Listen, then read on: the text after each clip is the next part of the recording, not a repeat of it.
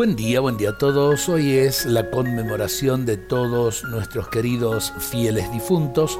Compartimos este pensamiento de Clara Kloster. Hoy es un día en que de una manera muy especial debemos renovar la esperanza. Es un día para tener puesta nuestra mirada en el cielo, donde sin duda están muchos de nuestros seres queridos. Es un día para pensar y reflexionar más que nunca en la resurrección. Es un día para tener muy presente lo que Jesús nos dijo antes de subir al cielo. En la casa de mi Padre hay muchas habitaciones. Si no fuera así, les habría dicho que voy allá a prepararles un lugar. Después que yo haya ido a prepararles un lugar, volveré a buscarlos para que donde yo estoy estén también ustedes. Ustedes conocen el camino donde yo voy.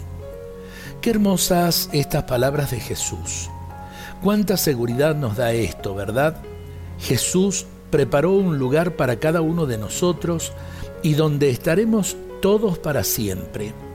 Por eso, hoy también es un día en que debemos unirnos todos para rezar por todos aquellos que han sido llamados a la otra vida y necesitan de nuestra oración para llegar a ese lugar que Jesús les ha preparado.